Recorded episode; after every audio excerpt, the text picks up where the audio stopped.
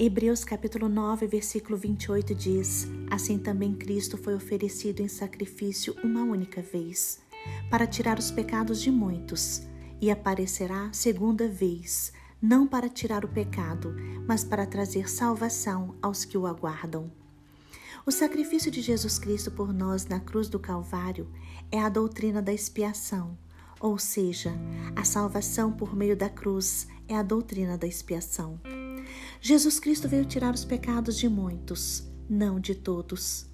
Veio tirar os pecados daqueles que creem no sacrifício dele, daqueles que creem no seu nome. Estes serão salvos.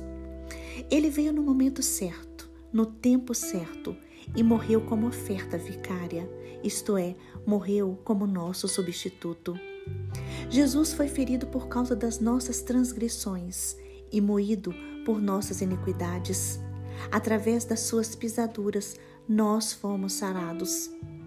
Jesus morreu para redimir o ser humano do poder do pecado. Ele foi um sacrifício por nossos pecados.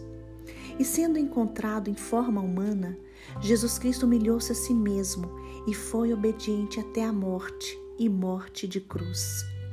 O sangue inocente de Jesus foi derramado por mim e por você. Deus é santo, Deus é gracioso, Deus é perfeito e bondoso e sempre desejou a nossa salvação. Deus não quer que ninguém se perca. Em Deus não há maldade, vingança ou pecado.